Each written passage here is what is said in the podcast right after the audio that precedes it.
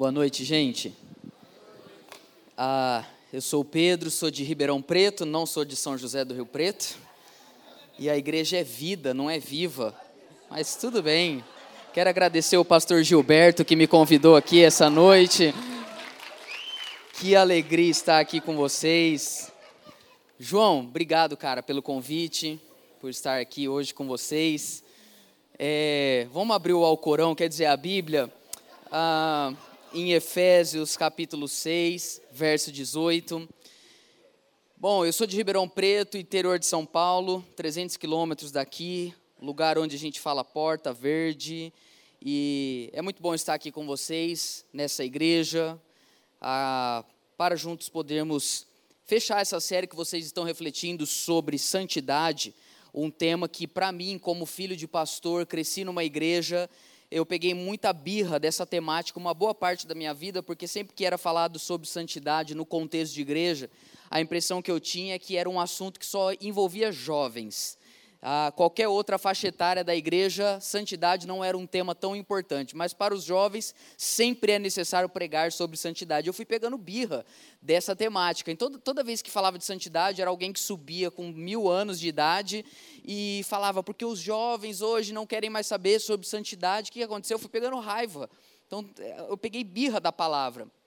Uh, depois eu fui entender que santidade não é algo que tem a ver com o jovem, mas santidade é algo que tem a ver com os filhos de Deus. Nós fomos chamados para vivermos uma nova vida, movidos pela graça de Deus, que é aquilo que nos, que nos ensina a viver em santidade, como diz a carta de Paulo a Tito.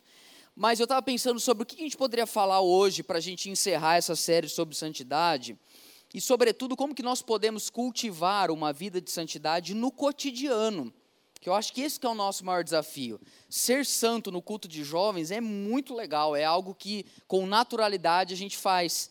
É, eu sou casado com a Suzana já há cinco anos, hoje a gente tem uma filha, Glória.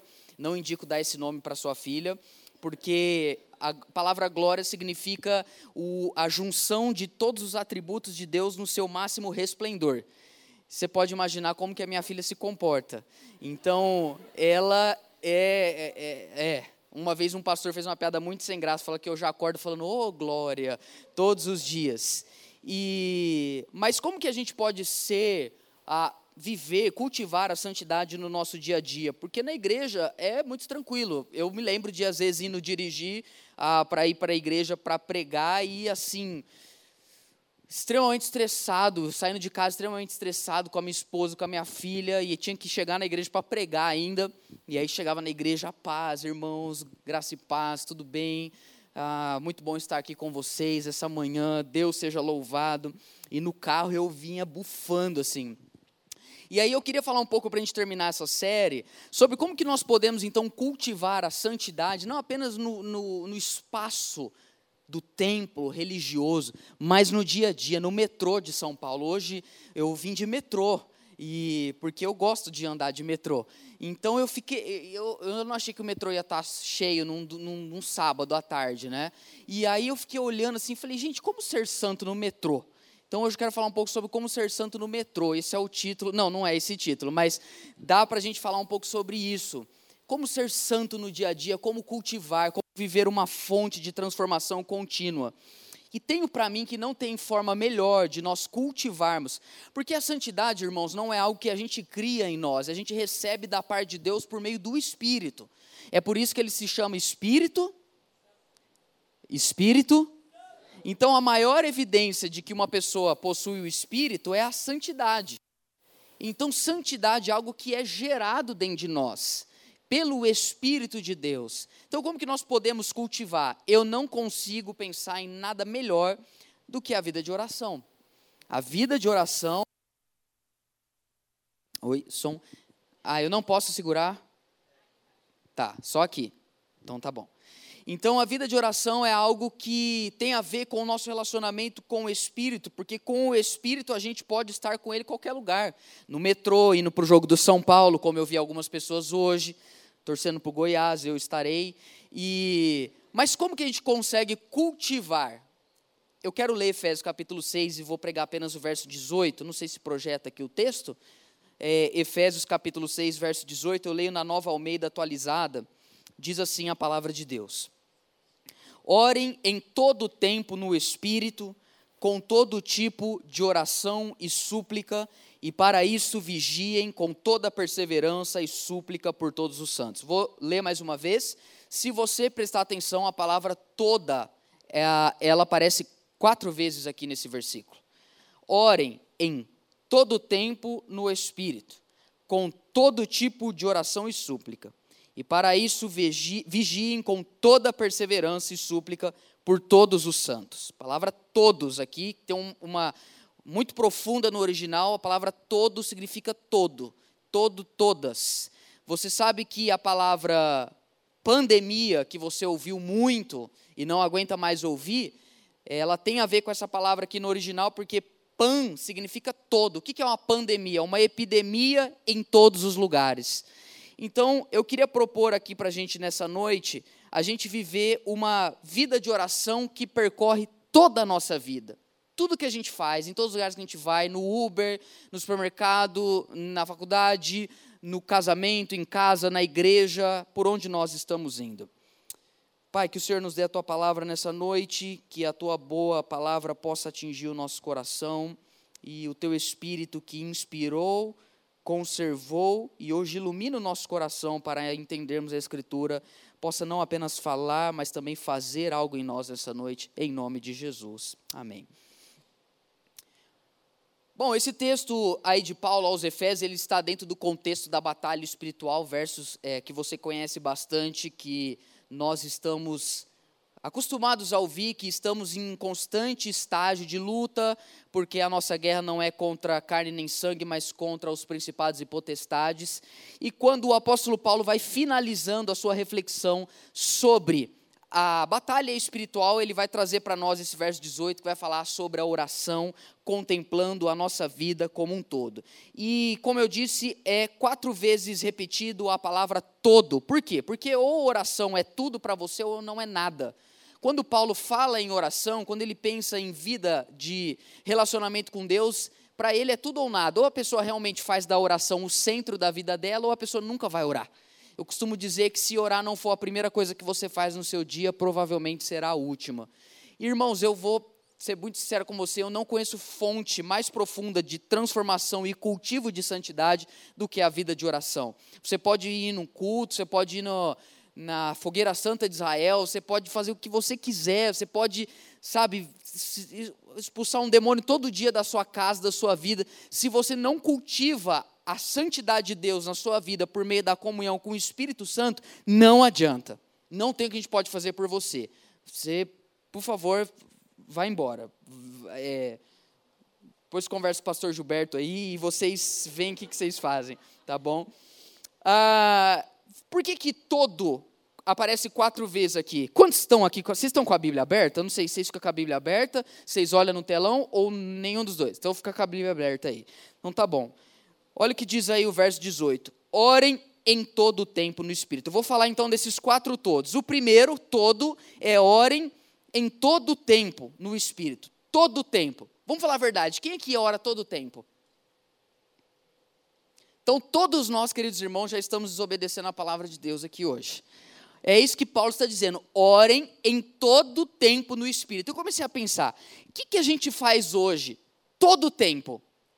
Tem algumas pessoas que querem reclamar. Você conhece gente assim? Toda a pessoa, a pessoa acorda, ela fala assim: "Por que eu existo?" A pessoa acorda, ela sai assim, ela vai trabalhar, ela fala assim: "Hoje eu só queria entender por que que por que que o cosmos ele ainda permanece existente na face da, daquelas imagens novas que a NASA me mostrou. Eu queria entender por isso, por quê? E a pessoa vai questionando, ela vai reclamando, aí ela olha para as pessoas ao redor, ela reclama, reclama da mãe, reclama do pai, reclama do marido, reclama do filho, reclama do cachorro, reclama do time. Então é o tempo todo reclamando. Imagina se essa pessoa substituísse toda vez que ela tem vontade de reclamar por orar. Com certeza já teria sido arrebatado, irmãos, não estaria mais conosco aqui nessa noite porque não nos falta motivos para a gente reclamar todo o tempo, mas tem gente que não reclama todo o tempo. O que mais que a gente faz toda hora hoje em dia? Bom, tem gente que quer comer. Você já viu gente assim? A pessoa está no culto, ela está comendo frango assado ali escondido. Você não está vendo. Ela está comendo ali. Você, a outra está comendo, aí pega o Uber. Aí, sabe aquelas pessoas, não sei se o seu trabalho sempre tem aquela pessoa assim, você quer uma bolachinha? Tipo assim, qualquer hora, se a pessoa está comendo, você vê ela está beliscando, ela está comendo. Tem gente que faz isso o tempo todo. Que mais que a gente faz o tempo todo? Eu diria que o número um hoje no Brasil é mexer no celular o tempo todo. Quem mexe no celular o tempo todo? Sabe qual é a média do brasileiro hoje no celular? A média. Porque talvez aqui você possa é, superar a média. A média do brasileiro hoje no celular é 5 horas. Imagina orar 5 horas por dia. Então, o tempo todo. Sabe quantas vezes é a média? Eu li isso na revista super interessante. Você checa o seu celular durante o dia? Se você põe ele no bolso, acredite se quiser, 200 vezes. 200 vezes por dia a gente checa, ai, deixa eu ver, deixa eu ver quem curtiu o meu post no, no, no, no Instagram, porque o Facebook ninguém usa mais aqui, com certeza, né? O Facebook está morrendo, sim ou não, gente? Aliás, uma coisa que eu acho engraçada, a gente fala, o Facebook está morrendo, mas a gente está lá para fazer o velório, né? É impressionante. Está morrendo, mas todo mundo está lá. É, é, muito interessante. E às vezes a gente posta um negócio, faz um story, deixa eu ver quem viu. Número um, sempre a tua mãe. Não dá raiva. Cara, a gente precisa combinar com a nossa mãe o seguinte: quando a gente posta um negócio, ela não tem o direito de comentar, porque o comentário dela não vale para gente. Sabe? É, é para nós não vale o comentário da mãe. Então a gente fica o tempo todo olhando o celular. Agora, o apóstolo Paulo, ele está pensando aqui conosco sobre essa vida de oração. Ele diz: orem o tempo todo. Por quê, queridos irmãos? Porque todos nós, imagino eu, temos o nosso tempo de oração durante o dia. Alguns oram de manhã, outros oram à noite, outros não oram. Mas a maior parte dos crentes tem algum momento que eles têm o seu tempo de oração. Mas não é isso que Paulo está dizendo aqui. Ele está dizendo: orem em todo o tempo no Espírito. Por isso que ele diz também lá em 1 Tessalonicenses capítulo 5, orar sem cessar.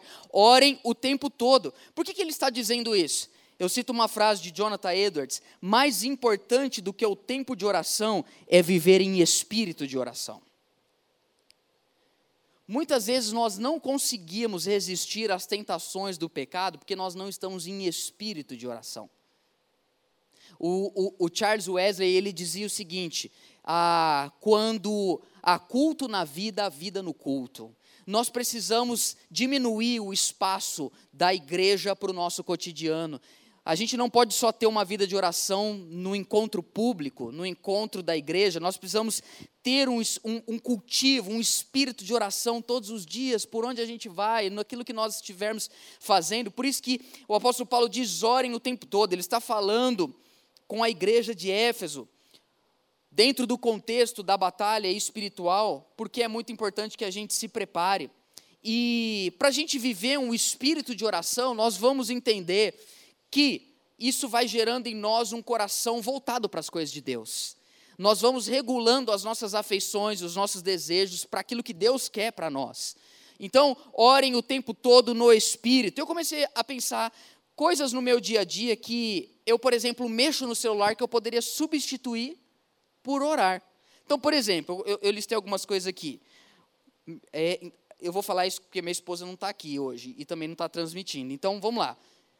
Eu, às vezes, mexo no celular enquanto estou dirigindo.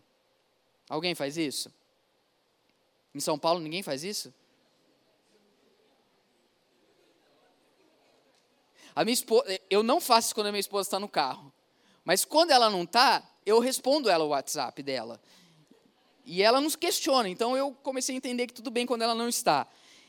Outra coisa que às vezes eu, eu mexo no celular antes de dormir. Quem mexe no celular antes de dormir? Tudo indo para o inferno. Mexer no celular. Ó, oh, eu fiz um negócio, gente, falando sério, eu fiz um negócio que mudou a minha vida. O meu celular não entra mais dentro do meu quarto. Eu, todo dia à noite, eu coloco o meu celular para carregar no outro quarto. Porque lá em casa, a gente tem três quartos. Tem o meu e da Suzana, tem o da Glória e tem o do meu cachorro, que é o Calvino.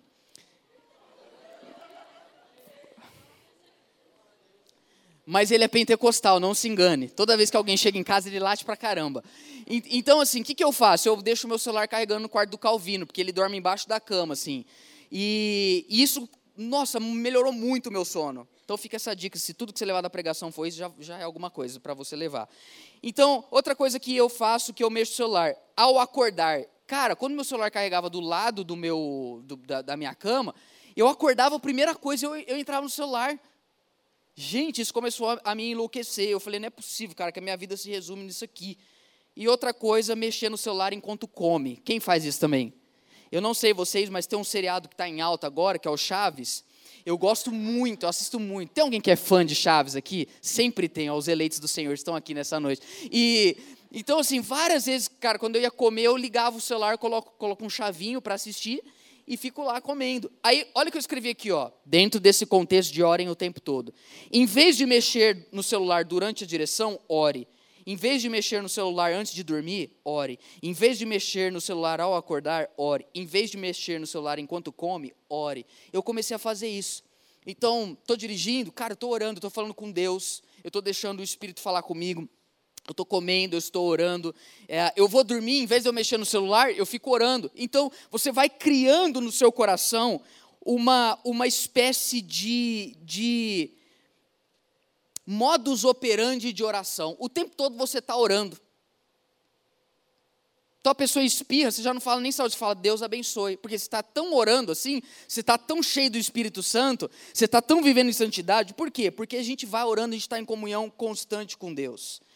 E hoje eu percebo que às vezes, uma vez um jovem falou assim para mim: "Ai, pastor, eu queria tanto mais ter tempo para servir a Deus". Eu falei: "Você não precisa ter mais tempo para servir a Deus. Você tem que servir a Deus no tempo que ele já te deu". Então você tem que começar a cultuar a Deus no seu dia a dia. Essa reunião, queridos irmãos, ela tinha horário para começar, ela começou às 19 horas. Mas a pergunta é: o culto já começou? Porque não é porque a reunião começou que o culto começou. E tem mais, não é porque a reunião vai terminar que o culto vai acabar. Tem pessoas que vão sair hoje daqui, vão te pagar um hambúrguer e vão continuar em estado de oração. Vão continuar o tempo todo ah, ligado com as coisas de Deus. Quantos creem que Deus está falando aqui nessa noite? Então, ah, orando o tempo todo, orando o tempo todo, a gente vai se enchendo disso, vai se enchendo da presença de Deus e isso vai transformando nosso coração. Agora, o apóstolo Paulo, no verso 18, ele continua dizendo algo. Ele diz: orem o tempo todo no Espírito no Espírito. E aqui tem uma, um acréscimo importante para a nossa reflexão do que significa orar o tempo todo. Porque tem vários tipos de oração. Tem oração que não tem palavras, por exemplo. Quando vem dois carinha numa moto. Essa oração não tem palavras, você só faz assim. O que, que esse significa? Pai, em tuas mãos entrego o meu espírito. É isso que significa essa oração. Então, tem vários tipos de oração, como a gente vai ver daqui no, no segundo bloco. Mas tem a oração no Espírito. O que será que é a oração no Espírito? Porque Paulo está dizendo isso. Orem o tempo todo no Espírito. Se a gente levar um pouquinho a Bíblia mais a sério, a gente vai perceber que o verso anterior vai explicar para nós o que é orar no Espírito. Olha o que diz o verso 17, por exemplo. Quantos estão com a Bíblia aí? Amém, gente? Diz assim o verso 17: Usem também o capacete da salvação e a espada do que é a palavra de Deus. Então, na mente de Paulo, quando ele diz orem no Espírito, o verso anterior falou que a palavra de Deus é a espada do Espírito.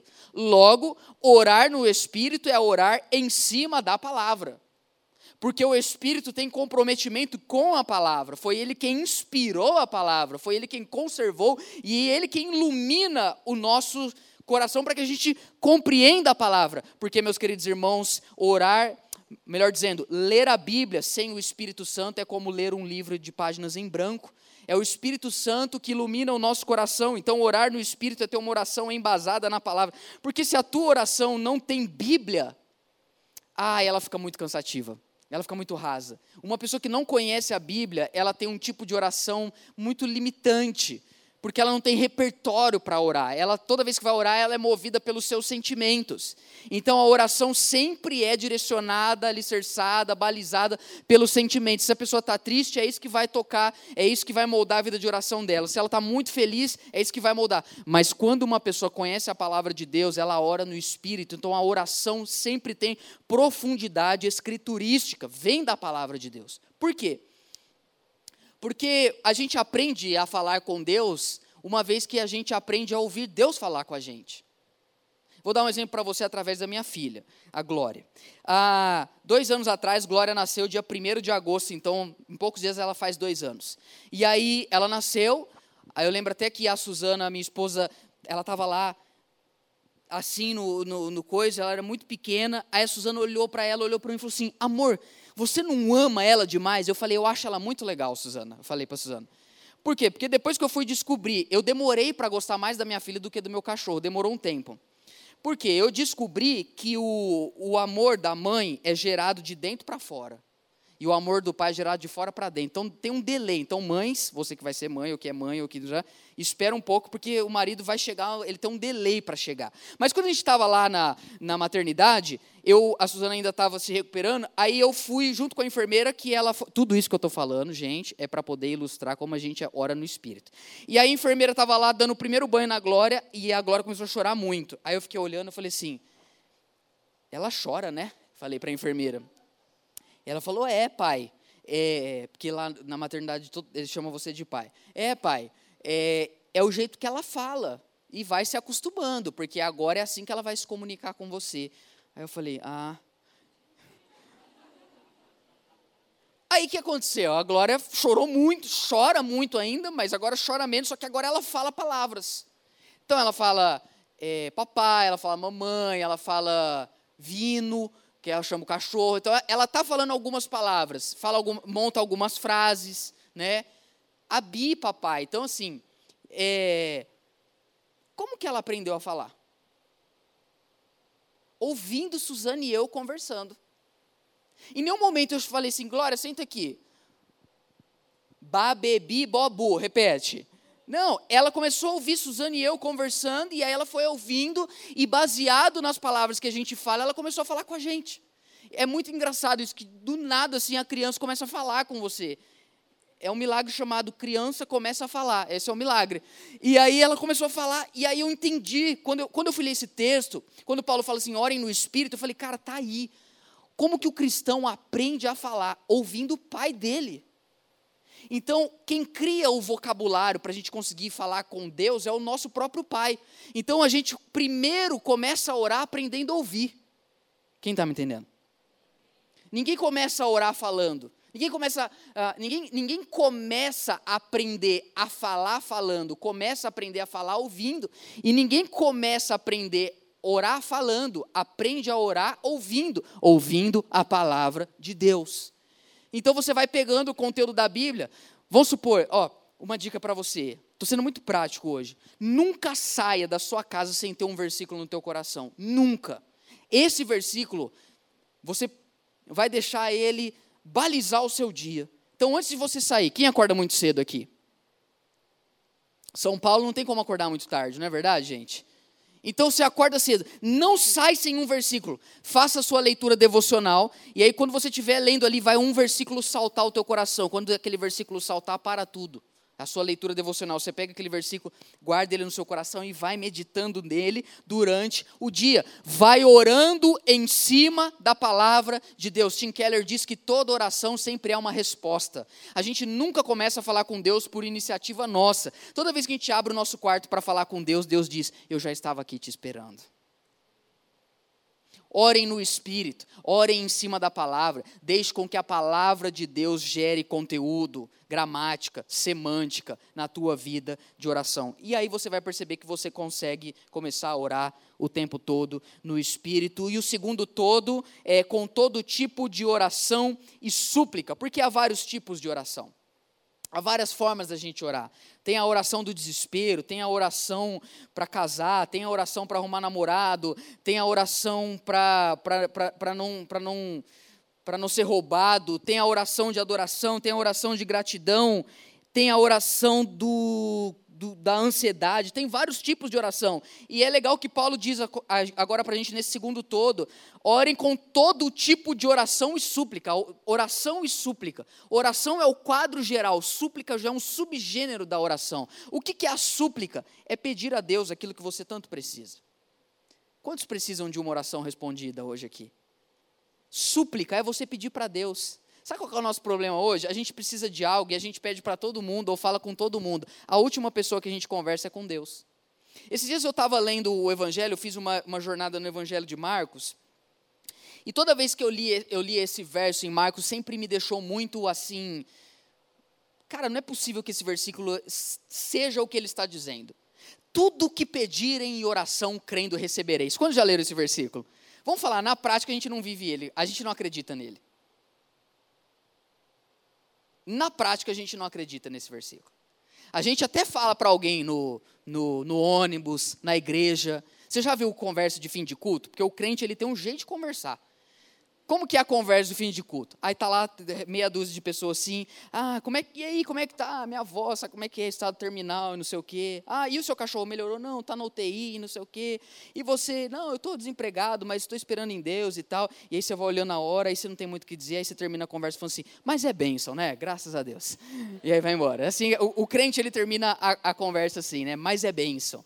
Então, assim, às vezes a gente é, não crê na prática, é, não, não crê é, de fato nesse versículo de tudo que pedirem em oração, crendo recebereis.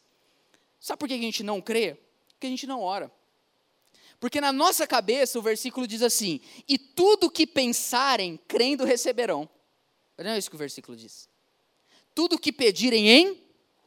A pergunta é: nós oramos? E a resposta é: a maior parte das vezes não. Então as nossas. Vocês entenderam o que eu falei? Então, a maior parte das vezes, a gente tem algo que a gente precisa, a gente está passando por um, um, momento difícil, seja emocional, relacional, financeiro, profissional, existencial, e a gente conversa com todo mundo, a gente não fala com Deus. Ou a gente só fala assim: ai Deus, Senhor, tu sabes, né? Tu sabes o quê? Eu não sei, não. Porque o que transforma a nossa vida é o exercício da própria oração em si o próprio fato da gente suplicar a Deus é o que vai curando a gente. Quem aqui já teve, ou já lutou, estou falando no passado, ou tem lutado contra, por exemplo, ansiedade? Você sabe que, que tem a pessoa que tem ansiedade e tem a pessoa que é a ansiedade. Tem duas pessoas, né? A nossa geração é a pessoa que. Só você tem ansiedade? Não. Por quê? Porque eu sou a ansiedade. Prazer, meu nome é ansiedade. Você sabia que a Bíblia vai ensinar para nós que o rivotril da, da, da, da, da vida espiritual é oração e súplica. Enquanto a gente vai colocando diante de Deus aquilo que nos dá ansiedade, Ele vai curando a gente. Você consegue abrir a tua Bíblia em Filipenses capítulo 4, verso 6? Olha o que diz o texto. Não fiquem preocupados, Filipenses 4, 6. Não fiquem preocupados com coisa alguma. Olha, Paulo gosta dessa palavra. Mas em tudo, Gente, para Paulo, oração é tudo ou nada. Hoje, o nosso, a, o nosso objetivo, ou a gente sai daqui pensando assim, eu nunca mais vou orar na minha vida, ou a gente sai daqui, eu nunca mais farei nada e nem querer e nem vou querer existir se eu não orar. Aliás, eu aprendi uma coisa na minha vida. Como que você deita na sua cama, bota a cabeça no seu travesseiro e pensa no seu dia e chega à conclusão: foi um dia bom. Qual é a métrica para você? Fechar um, um, uma venda? Conseguir fazer tudo que você tinha colocado de tarefas? Como, qual é a sua métrica ao se deitar no seu travesseiro e falar: Cara, hoje foi bom, cara. Dia bom. Sabe qual é a métrica que nós devemos ter? Um dia bem vivido é um dia na presença de Deus. Cara, se tudo deu errado no seu dia, se até o Uber te xingou, falou, sai do meu carro, porque você não presta. Sabe, se tudo deu errado, você perdeu o ônibus, se caiu chuva em você, faz 10 meses que não chove em São Paulo, depois você descobre que só choveu onde você estava. Só que você orou nesse dia. Você falou com Deus, a hora que você deitar no seu travesseiro e você falou, hoje eu falei com Deus e eu ouvi a Deus, você pode dormir em paz porque o seu dia foi bom. Paulo está dizendo em Filipenses capítulo 4, verso 6: Não andem ansiosos por coisa alguma, mas em tudo sejam conhecidos diante de Deus os pedidos de vocês pela oração e pela súplica, a palavra aqui, com ações de graça. Então, como é que funciona isso? Gente, vocês acreditam que uma vez, Igreja Batista tem banco, geralmente eu peço uma cadeira aqui. Pode pegar essa cadeira? Não é do pastor Ernesto Anino, não. Pode pegar.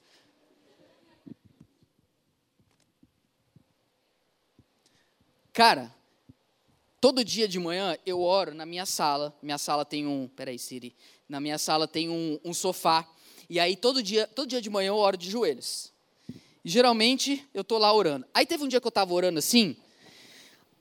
Aí eu estava orando, aí eu falando com Deus, apresentando as minhas súplicas, de repente eu pensei assim, nossa, será que alguém curtiu aquilo lá que eu postei? Aí eu falei, Deus, continuando em tua presença, porque o crente fala assim, ele ora assim, né?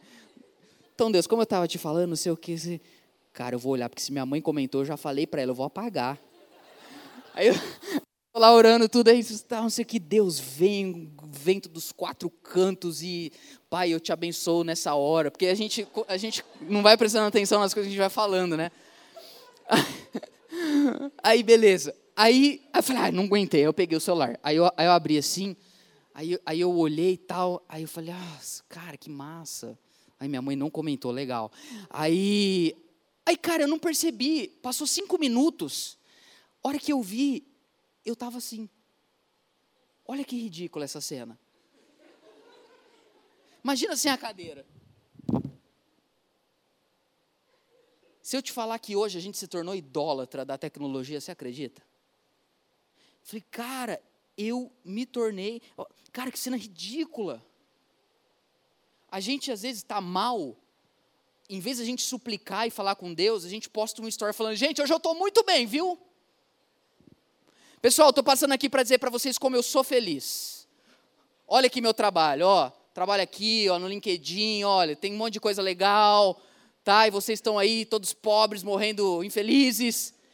Gente, de verdade, as pessoas que, que, que mais hoje têm a necessidade de ficar mostrando que são felizes, por trás desse grito de alegria existe um chamado desesperado de socorro, como quem diz: Ei, olhem por mim, olhem para mim, notem que eu existo. Como que a gente vai vencer a ansiedade? Paulo diz, apresentando todas as suas súplicas. Eu aprendi que qualquer coisa que eu gostaria de, eu falo com Deus. Antes de falar com qualquer pessoa antes de, de ligar para alguém que poderia me ajudar, eu vou falar com Deus, vou apresentar. E aí ele vai dizendo, a gente vai apresentando, lá em Filipenses, toda a súplica, e enquanto a gente vai orando, ele diz lá no verso que o, o Deus da paz, ele vai guardar o nosso coração e a nossa mente. Então, enquanto eu vou orando, eu vou falando assim, Deus, estou muito ansioso hoje preocupado com aquele negócio no trabalho, estou preocupado com o vestibular, estou preocupado com a prova, estou preocupado com a minha vida financeira. No exercício de você ir falando para Deus, Ele vai tirando a sua ansiedade.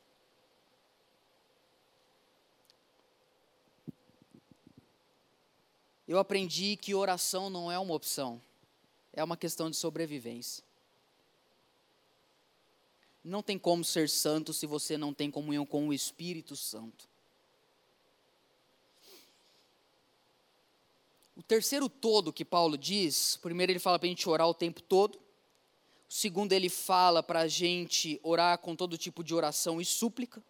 E o terceiro, no verso 18, ele diz: E para isso vigiem com toda perseverança. Toda perseverança. Ah, nós vivemos uma, uma crise, gente, de pessoas que terminam as coisas. A gente é muito bom em começar algo eu não me surpreendo quando alguém fala, ah, eu estou pensando num projeto. Que começar algo não significa absolutamente nada hoje. A questão é, você está pronto para começar, mas você está pronto para continuar, mesmo nos momentos difíceis? Porque nós não perseveramos em mais nada. É igual quando algum jovem da igreja chega e fala para mim, pastor, agora vai.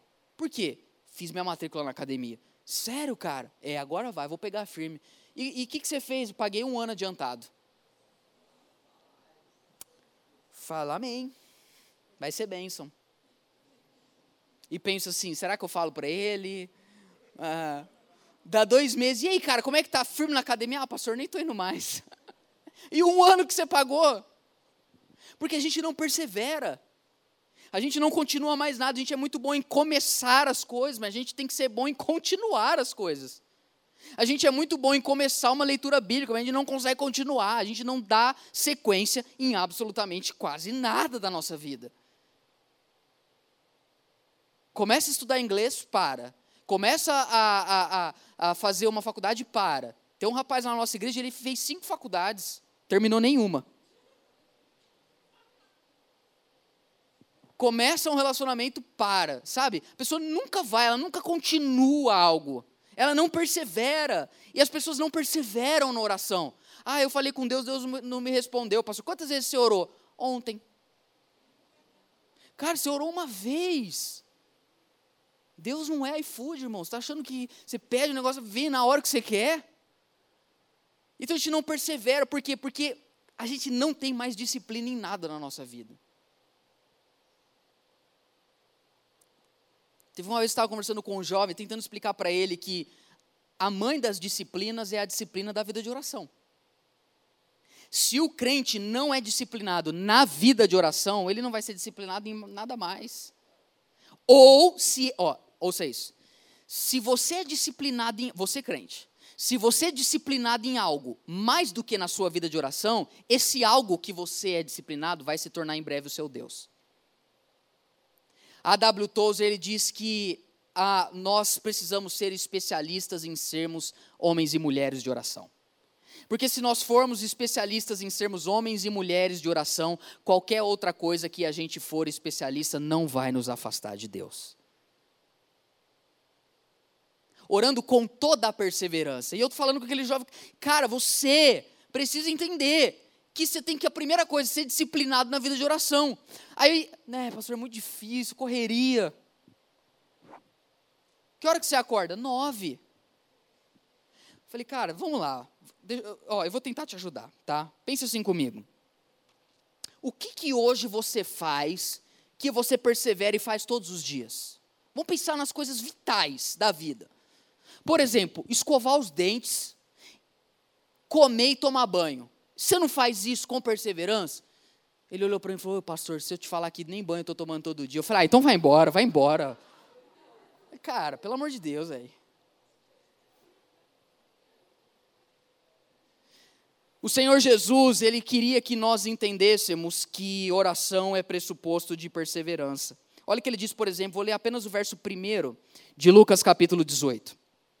Vocês estão comigo ainda, gente? Está acabando, meu tempo está acabando ali, ó. Vou colocar isso lá na minha igreja, isso aí é muito bom. Então vamos lá, Lucas capítulo 18, primeiro verso. Só o primeiro verso. Jesus lhes contou uma parábola para mostrar que deveriam orar sempre e nunca desanimar. A palavra desanimar, a palavra desânimo, vem do latim desânimos, que significa sem alma. Desânimo significa sem alma. Quando que você sabe que uma pessoa desanimou de algo? Ela até faz, mas não faz mais com a alma. Então, a pessoa desanimou do trabalho. Ela levanta, ela acorda, o corpo vai, mas a alma fica em casa. Não é espiritismo, não, só para você entender. Ela vai lá, ela trabalha, só que ela desanimada. Perdeu a alma, perdeu, não tem paixão, não tem fogo. Jesus está nos ensinando uma parábola para a gente orar sempre e nunca desanimar. Por isso que a gente tem que amar a Deus de todo o nosso coração, alma, força e entendimento. Nunca espere ter vontade de orar para orar. Ore para ter vontade. Quem é casado aqui? Deixa eu ver. Hum, então acho que dá para eu usar, hein? O exemplo. Eu falo que orar é igual sexo. Ai, Por quê? Porque você que vai se casar, e você principalmente menino, que uma vez o menino chegou para mim e falou, pastor, vou me casar, eu vou transar todo dia. Eu falei, vai. Você vai ver. Miserável. Você vai ver. Daqui um ano a gente conversa. A gente está vindo de uma série de casamento, eu prego muito sobre casamento lá, João, nos jovens. Porque a gente tem que ensinar sobre casamento, não sobre namoro. E aí eu falo muito sobre vida, a sexualidade do casamento. E é bom quem é solteiro ouvir. E aí eu falo que a rotina, vocês que moram em São Paulo, vocês sabem disso. A gente chega em casa exaurido, cansado. A gente só quer um lugar para a gente fechar o olho e sumir. Não é verdade? A gente põe lá, vamos assistir, quem vai assistir hoje Netflix? Qualquer coisa. Põe aí, cara, sei lá, pôneis saltitantes no jardim só quero deixar de existir. E muitos casais rendidos a isso deixam de ter relação sexual. Eu já, converse, eu já aconselhei casais com menos de um ano de casamento que não transavam mais e os dois viciados em pornografia. Como que você tem uma vida sexual boa no casamento? A resposta é transando. Olha que legal. Eu não estou escandalizando vocês, né? E eu vi que lá embaixo tendo casados para sempre. E aqui em cima, melhor nem, dar um nome para essa sessão da pregação. Transando para sempre, né? Poderia ser. Cara, a maior parte da. Essa foi a primeira e a última vez que eu preguei na Batista do Povo. Ou o João me chama para pregar numa série de casamento.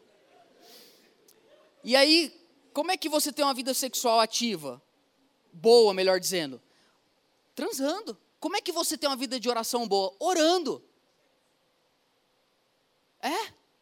Ah, eu não estou afim. Vai orar, miserável. Cara, dobra o seu joelho aí e começa a falar, eu te amo, Deus, até que isso pare de sair da tua boca e comece a sair do teu coração. É assim que a gente tem uma vida boa de oração.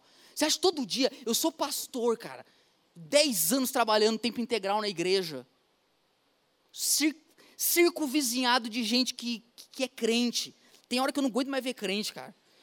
Minha, minha, minha mulher fala, amor, vamos sair para comer? Onde você quer? Em algum lugar que, que a gente não vai ter ninguém da igreja. Eu falo para ela assim. Cara, o dia inteiro eu acordo, mil Bíblias na minha frente. Eu sou pastor e a maior parte dos meus dias eu acordo e não tenho vontade de orar. O que, que eu faço? Vou orar. E aí, sempre que eu estou orando e perseverando, eu, enquanto eu estou orando, eu falo assim, cara, é muito bom orar, velho. E geralmente é isso que eu penso. Bom, mas vamos lá, para o quarto e último coisa. Ninguém entendeu essa agora, mas tudo bem. Quatro todos. Primeiro, Orem em todo tempo no Espírito. Segundo, com todo tipo de oração e súplica. Terceiro, para isso, vigiem com toda perseverança. E por fim, queridos irmãos, para a gente terminar, o quarto e último todo é súplica por todos os santos. Todos os santos. Eu não sei se vocês perceberam isso com a pandemia, mas como a pandemia foi algo que acelerou tudo o que aconteceu, ah, uma coisa que que eu percebi também um aceleramento foi o individualismo das pessoas.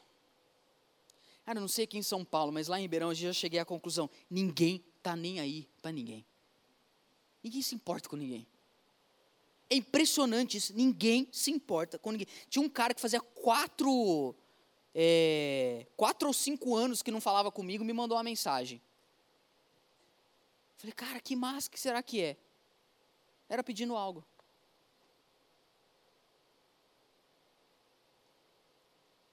Ninguém se importa com ninguém.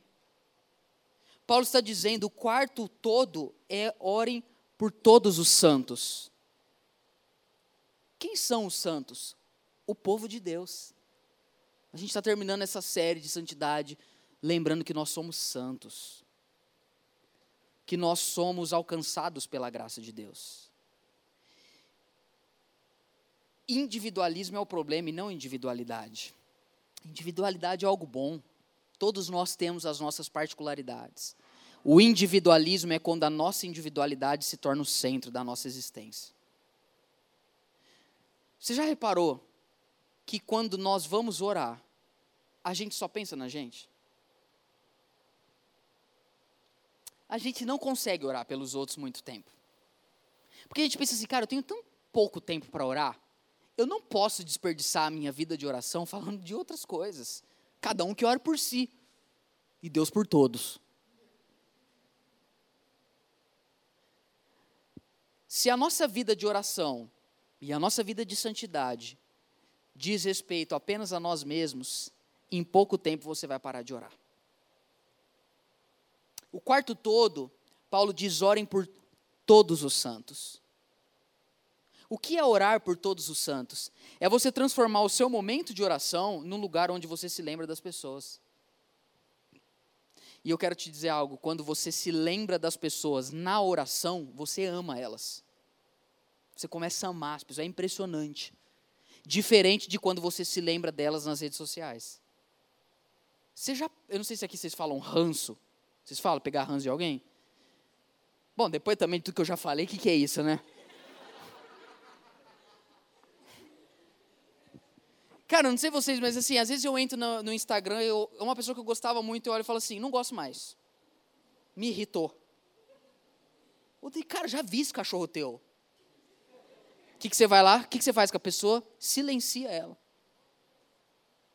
Ninguém precisa saber. Em nome de Jesus, alguém se lembra. Não, não precisa responder aqui. Porque quando a gente se lembra das pessoas nas redes sociais, a gente não se compadece, a gente cancela elas. A gente é implacável. A gente vem bramando como um leão. A gente, quando se lembra dos outros, ali, ali é terra de ninguém. Mas experimente você se lembrar dos santos no seu tempo de oração. Você começa a amar as pessoas, é inexplicável. Por quê? Porque quando você ora por todos os santos, você começa a olhar para a igreja pela ótica de Deus. E Deus ama a igreja dele. E uma das nossas grandes missões não é apenas a gente viver em santidade, mas é nós gerarmos uma comunidade santa. Que vocês sejam uma juventude santa. E que aqueles que em algum momento decidirem não viver em santidade no meio de vocês, a santidade que há em vocês, munida pela oração e intercessão por todos os santos, vai resgatar essa pessoa. Em vez de você começar a se lembrar dela ali, ah, é, em vez de estar no culto, né? Foi, foi nesse lugar, vai para o inferno. Depois bate o carro, não sabe por quê. Castigo divino. Aí você olha assim, você fica cancelando a pessoa no seu coração. Quando você lembra dela em oração, você fala: Deus, eu amo tanto essa pessoa. E ela está distante do Senhor. E os puritanos falavam: não faça uma oração se você não é capaz de se colocar à disposição diante de Deus para ser a resposta dela. Como quem diz: se você orar e falar, Deus, traz essa pessoa de volta para perto do Senhor, você termina falando assim: e usa a minha vida para isso. Orando por todos os santos. Duas coisas que eu conto para a gente terminar. Primeiro que uma vez lendo um livro sobre oração do D.A. Carson, ele fala algo muito legal, que ele diz que no velório do Martin Lloyd Jones, a filha, Martin Lloyd Jones, grande pregador inglês. E aí ele lá no velório do Martin Lloyd Jones, ele tinha visto, ele conta isso no livro, o Martin Lloyd Jones duas ou três vezes a vida inteira dele. Quando ele foi no velório, a filha do Martin Lloyd Jones vira para o. Carson e fala assim: O meu pai orava por você todos os dias. E aí o J. Carson conta isso no livro, que ele ficou abismado.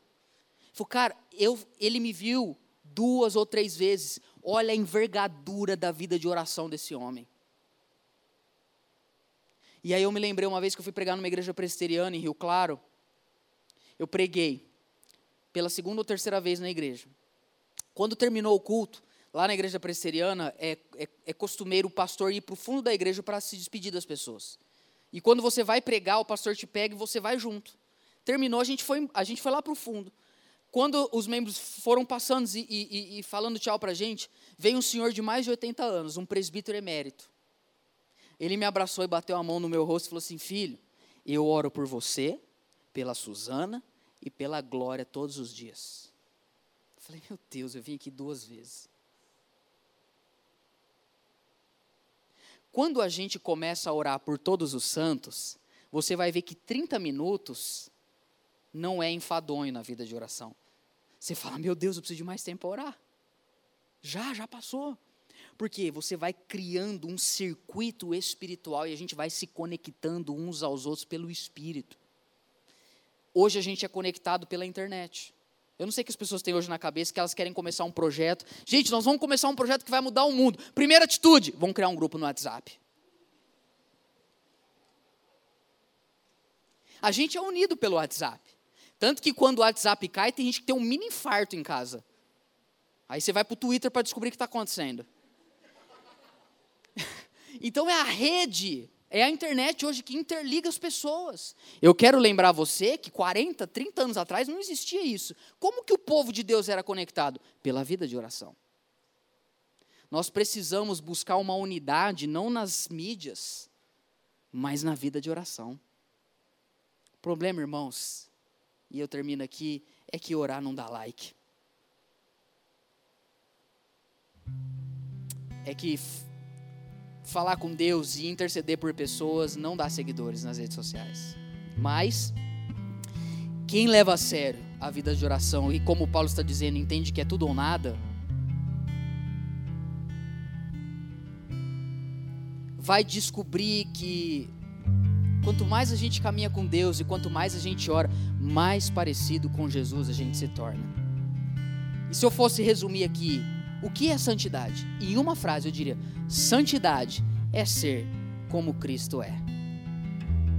Ponto. Como nós precisamos hoje de uma fé, ou melhor, como nós precisamos hoje de uma espiritualidade humana. Gente que se importa com gente. Gente que pode bater na mão ou no rosto de alguém e falar: Eu tenho orado por você todos os dias. Então, para a gente terminar, Efésios capítulo 6, verso 18, eu leio pela última vez.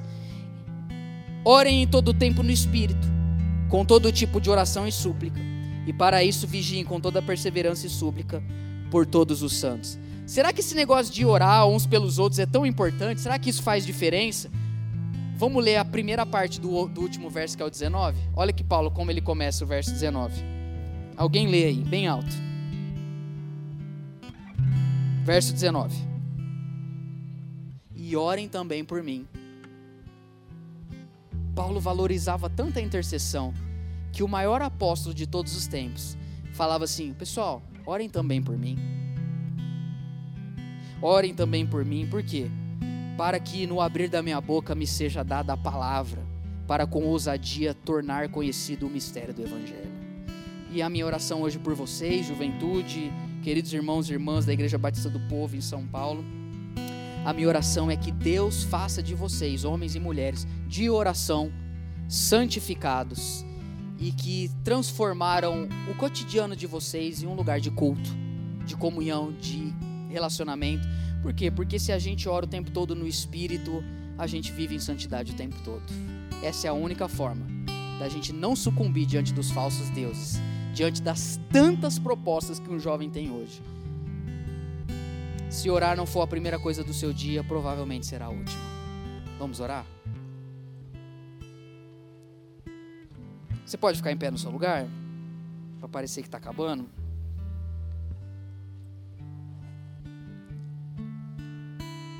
Eu quero fazer duas orações para a gente terminar.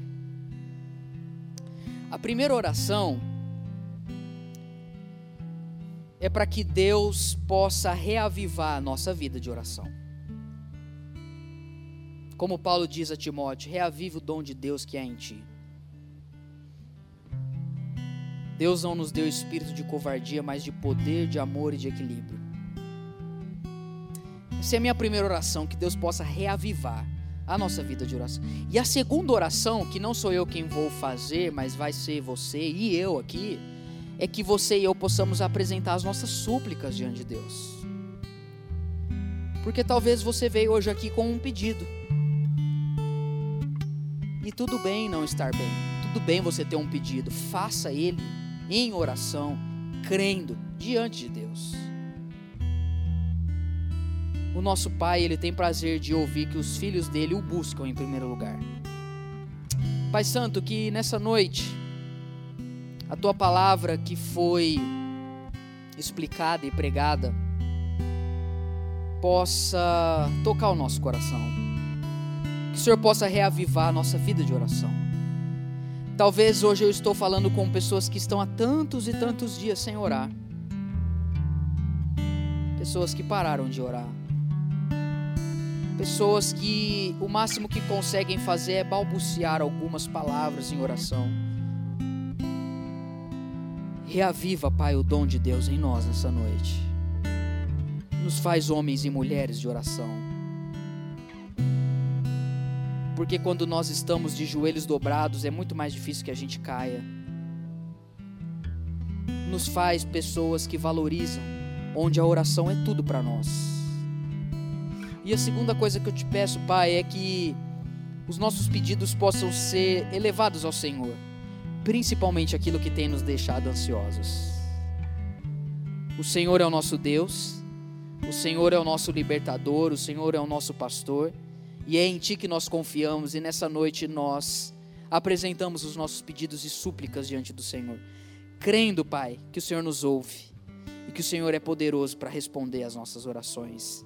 Nós te agradecemos pelo teu Espírito Santo que habita em nós e que nos faz viver uma nova realidade de vida, uma vida que te agrada e que te adora em espírito e em verdade. Ao Senhor seja a glória hoje eternamente. Amém.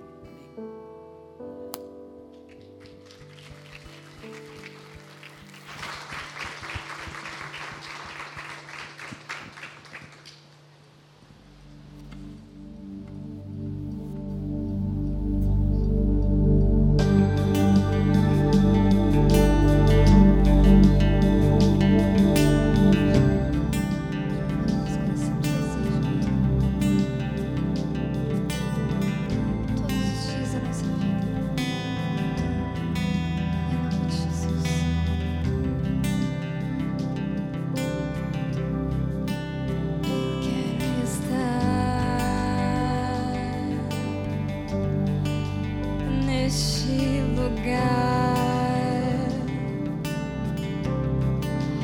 onde o pecado é perdoado e as culpas são levadas.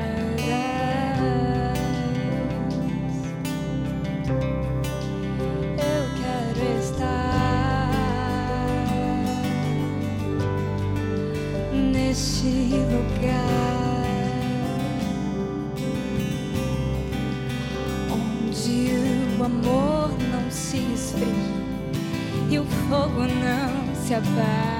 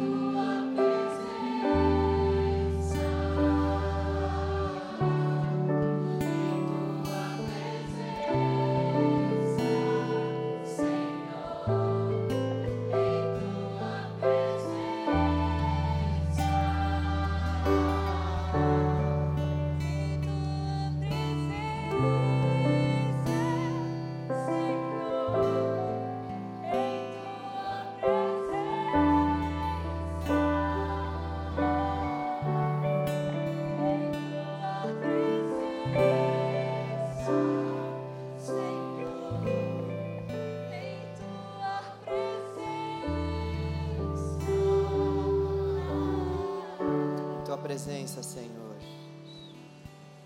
Em tua presença, Senhor, nós desejamos estar e permanecer para sempre. Há delícias eternas em tua presença, há preciosidades eternas e insondáveis em tua presença. Nós queremos permanecer em tua presença, Deus. Ajuda-nos, Pai. Pega em nossas mãos, Senhor e sustenta-nos, sustente a nossa fé, conduza a nossa vida, conduza o nosso coração, Deus.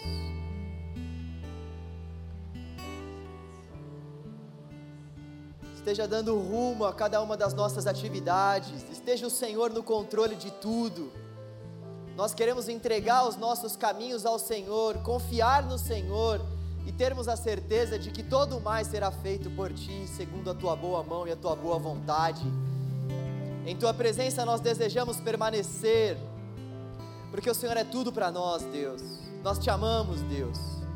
Nós te desejamos, Deus. Nós precisamos do Senhor, Deus, e fazemos aqui uma oração conjunta a ti. Nós queremos permanecer em tua presença, Deus sustentados pelo Teu Espírito, Deus, sustentados pela Sua palavra, Deus, alimentados pelo Senhor, que é o nosso pão da vida. Nós queremos permanecer em Ti, Deus. Ajuda-nos, precioso Deus. Abençoe o nosso acampamento, Senhor. Nós também oramos para que possamos ter experiências profundas com o Senhor no nosso acampamento. Experiências que remetam a uma vida de adoração a Ti, Deus experiências que nos conduzam a uma vida de prostração diante do Senhor e diante da Sua face. Oh Deus, nós oramos para que nesse tempo onde estaremos nesse acampamento, sejamos inteiramente transformados pelo Teu Espírito, sejamos impactados pelo poder da Sua presença, Deus. Oh Deus Todo-Poderoso, prepare esse momento para nós Prepare esse momento para que nós possamos desfrutar de uma íntima comunhão com o Senhor, Deus. Prepare os nossos corações para que nós não venhamos endurecer o nosso coração, para que nós não venhamos endurecer o nosso coração quando a Sua palavra for pregada e ministrada a nós. Oh Deus, prepare os nossos corações para que sejamos terras férteis.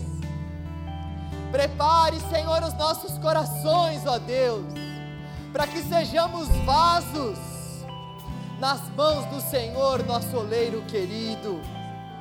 Prepare os nossos corações, ó Deus, para que possamos nos despir do nosso velho homem e nos revestir de Cristo Jesus. Prepare os nossos corações, Deus, para que saiamos daquele lugar, amando mais o Teu Evangelho amando mais a vida de oração, amando mais a tua presença, Deus. Fale conosco, Deus. Nós queremos que o Senhor está vivo e ainda fala com a tua igreja. Ensina-nos a ouvir a tua voz, Deus, em nome de Jesus. Amém. Graças a Deus.